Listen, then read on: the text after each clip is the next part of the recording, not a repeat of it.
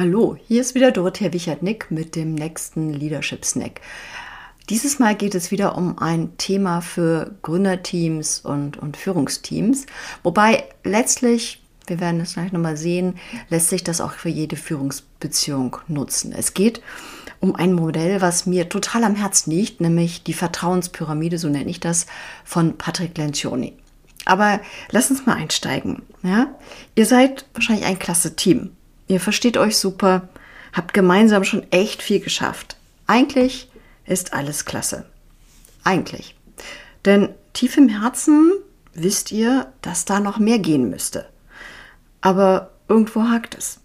Wichtige Themen werden nicht zu Ende diskutiert, Projekte nicht abgeschlossen, Probleme unter den Teppich gekehrt. So geht es vielen Teams, mit denen ich arbeite. Und so geht es auch in vielen 1 zu 1 Führungsbeziehungen. Um herauszufinden, wo es hakt, greife ich gerne auf das Modell der Vertrauenspyramide zurück, das Patrick Lencioni in seinem Business-Roman Die fünf Dysfunktionen eines Teams vorgestellt hat. Hört in diesem Leadership Snack, was die Vertrauenspyramide ist und wie sie euch auf das nächste Level der Zusammenarbeit bringt. Ein echter Eye-Opener und absolute Grundlage für die Führung von High-Performance-Teams. Wie gesagt, die Vertrauenspyramide ist eines meiner liebsten Führungsinstrumente. Erfinder des Modells ist Patrick Lencioni. Mit dem Modell erklärt er, welche fünf Kompetenzen High-Performance-Teams brauchen, um die fünf häufigsten Gründe für das Scheitern von Teams zu überwinden, die sogenannten Dysfunktionen. Auch wenn sich das Modell an Teams richtet, es eignet sich auch hervorragend zur Analyse problematischer 1 zu 1 Führungsbeziehungen. Aber nun zum Modell. Die Vertrauenspyramide besteht aus fünf Ebenen. Die unterste Ebene ist das Vertrauen. Die Vertrauen gleicht aus die Dysfunktion der Unverletzlichkeit. Ich habe schon oft darüber geredet. Vertrauen ist das Fundament eines jeden guten Teams. Ihr vertraut euch, wenn ihr euch miteinander verbunden fühlt, euch gegenseitig wertschätzt und ihr euch im Team sicher fühlt es herrscht Verlässlichkeit, ihr geht aufrichtig miteinander um und ihr habt das Gefühl, dass alle richtigen Kompetenzen zusammenkommen. In einem solchen Klima des Vertrauens fühlen wir uns frei. Wir geben Fehler oder auch Inwissen, Unwissenheit zu und ermöglichen uns und dem Team damit lauter Lernerfahrungen.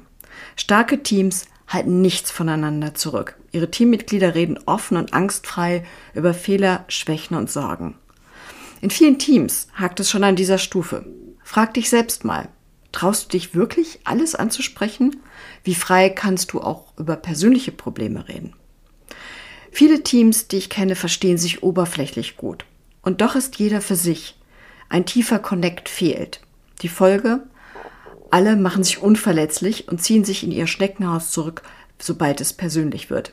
Das ist die erste Dysfunktionalität.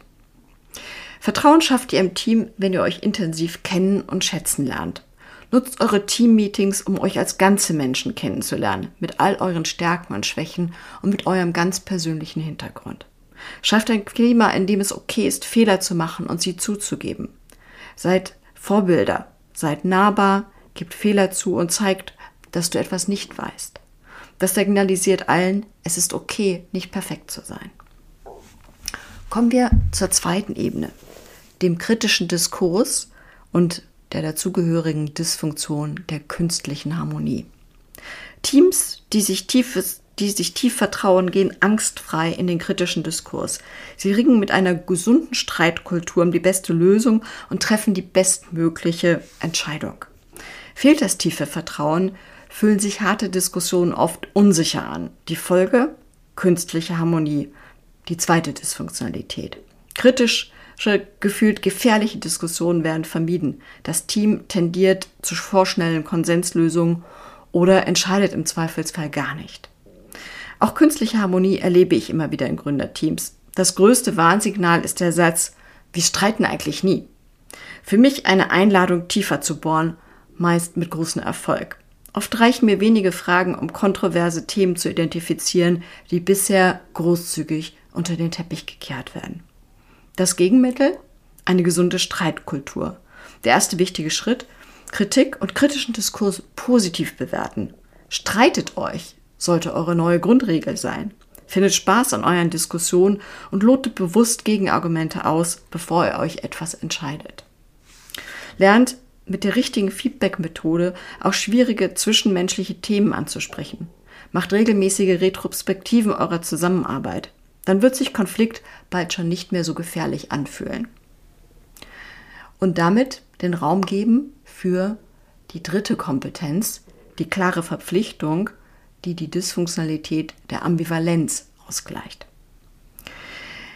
Wie gesagt, die nächste Stufe der Vertrauenspyramide ist die gegenseitige Verpflichtung zu euren Entscheidungen. Und das im Sinne von Fight and Unite, auch in Situationen, in denen nicht alle Ideen zum Zuge kommen.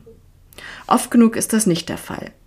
Die sind alle nicht committed, ist einer der Sprüche, die ich immer wieder höre, wenn Gründer über Probleme in ihren Teams sprechen. Alle sind einverstanden, aber nichts passiert.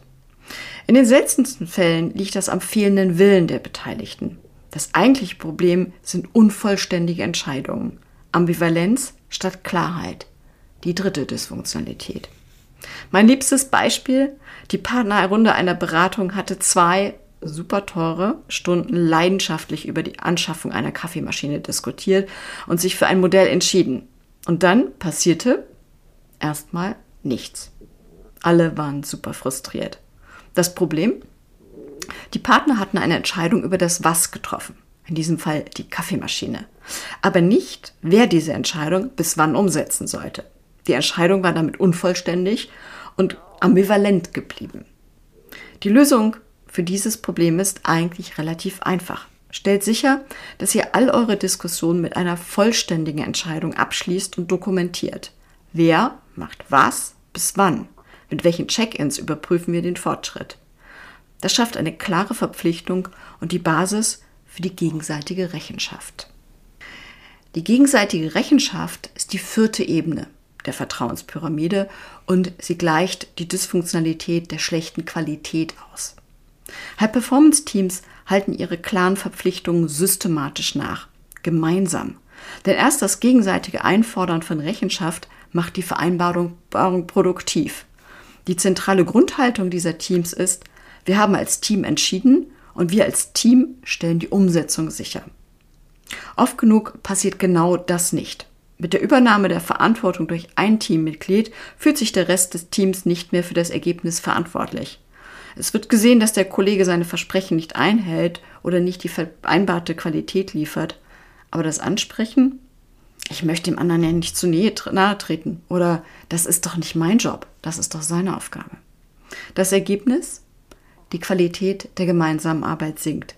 Dinge werden angefangen, aber nicht fertiggestellt. Exzellente Ergebnisse entstehen so nicht. Macht das Nachhalten von Rechenschaft zum festen Bestandteil eurer Teamarbeit. Schafft Transparenz über die Umsetzung der Entscheidungen und Arbeitspläne. Haltet bei Verzögerungen oder Problemen genau nach, was passiert ist und wie das Problem gelöst werden kann. Tools dazu sind gemeinsame Projektübersichten, zum Beispiel Kanban-Boards macht Updates zu den wesentlichen Commitments und offene Diskussion etwaiger Probleme zum festen Bestandteil eurer Teammeetings. Kommen wir zur letzten Ebene der Vertrauenspyramide, zur Spitze, der gemeinsamen Zielorientierung, die die Dysfunktion der individuellen Zieloptimierung ausgleicht. Nun gibt es nur noch einen letzten Schritt auf dem Weg zum High-Performance-Team. Wie gesagt, die gemeinsame Zielorientierung. High-Performance-Teams zeigen, wir setzen uns anspruchsvolle Ziele und erreichen diese gemeinsam. Als Menschen sind wir grundsätzlich zielorientiert. In Ermangelung gemeinsamer Ziele setzen wir uns unsere eigenen Ziele. Und die passen nicht unbedingt zu den übergreifenden Zielen.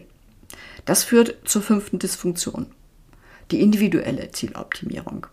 Sie greift auch, wenn sich individuelle und übergreifende Zielsysteme widersprechen Typisches Beispiel der Chief Sales Officer, der nur Umsatzziele hat und daher nicht auf die Profitabilität seiner Kunden schaut, die für euch als Unternehmen aber super wichtig wäre. Setzt euch klare gemeinsame Ziele und stellt sicher, dass ihr diese Ziele auch im Eifer des Gefechts nicht aus den Augen verliert. Richtet eure individuellen Ziele immer mit eurem übergreifenden Ziel ab. OKRs oder andere Quartals- und Jahreszielsystematiken sind dabei super hilfreich aber auch der regelmäßige Blick auf den Grad der Zielerreichung, gefolgt vom ausgiebigen Feiern eurer Erfolge. Das sind also die fünf Ebenen der Vertrauenspyramide. Die Basis ist das Vertrauen, es folgt der kritische Diskurs, die klaren Verpflichtungen, die gegenseitige Rechenschaft und schließlich die gemeinsame Zielorientierung. Aber wie könnt ihr nun im Team mit der Vertrauenspyramide arbeiten? Geht dazu in vier Schritten vor. Schritt 1 ist die individuelle Bewertung. Nehmt euch fünf Minuten Zeit, in denen jeder für sich über seine Einschätzung der fünf Ebenen für euer Team nachdenkt. Wo steht ihr in den verschiedenen Ebenen auf einer Skala von 1, nicht oder kaum vorhanden, bis 5, alles super? Alternativ könnt ihr auch einen kurzen Test machen, den es im Internet an mehreren Stellen gibt. Einen Link findet ihr in den Show Notes.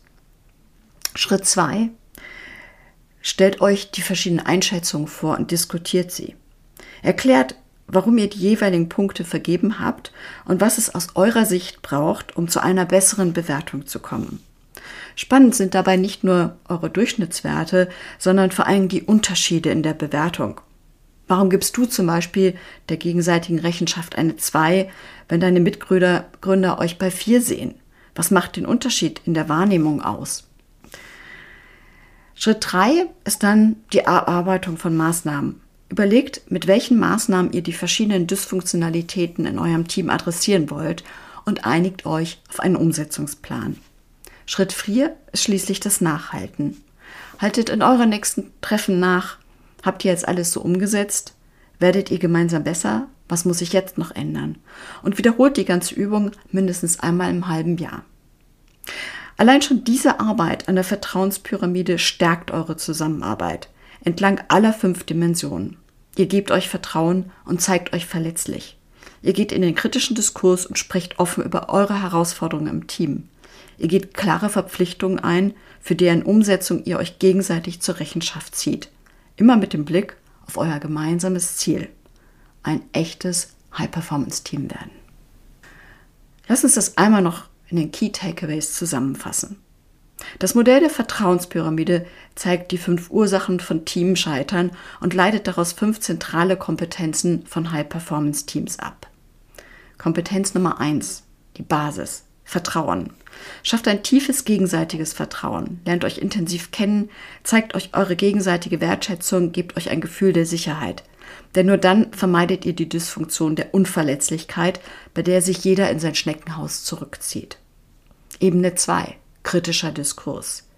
High-Performance-Teams ringen mit einer gesunden Streitkultur um die bestmögliche Entscheidung. Lernt produktiv zu streiten, gebt euch Feedback, sonst droht die zweite Dysfunktionalität, die künstliche Harmonie, bei der ihr die kontroversen Themen einfach unter den Teppich kehrt.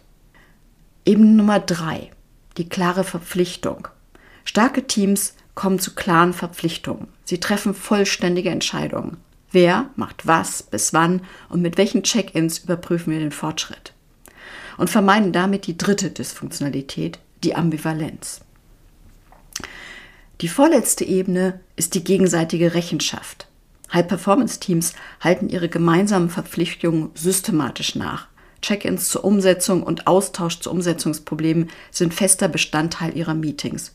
So kommt es nicht zur vierten Dysfunktionalität, der schlechten Qualität des Ausbaus. Und schließlich die fünfte Ebene, die Spitze der Pyramide, ist die gemeinsame Zielorientierung.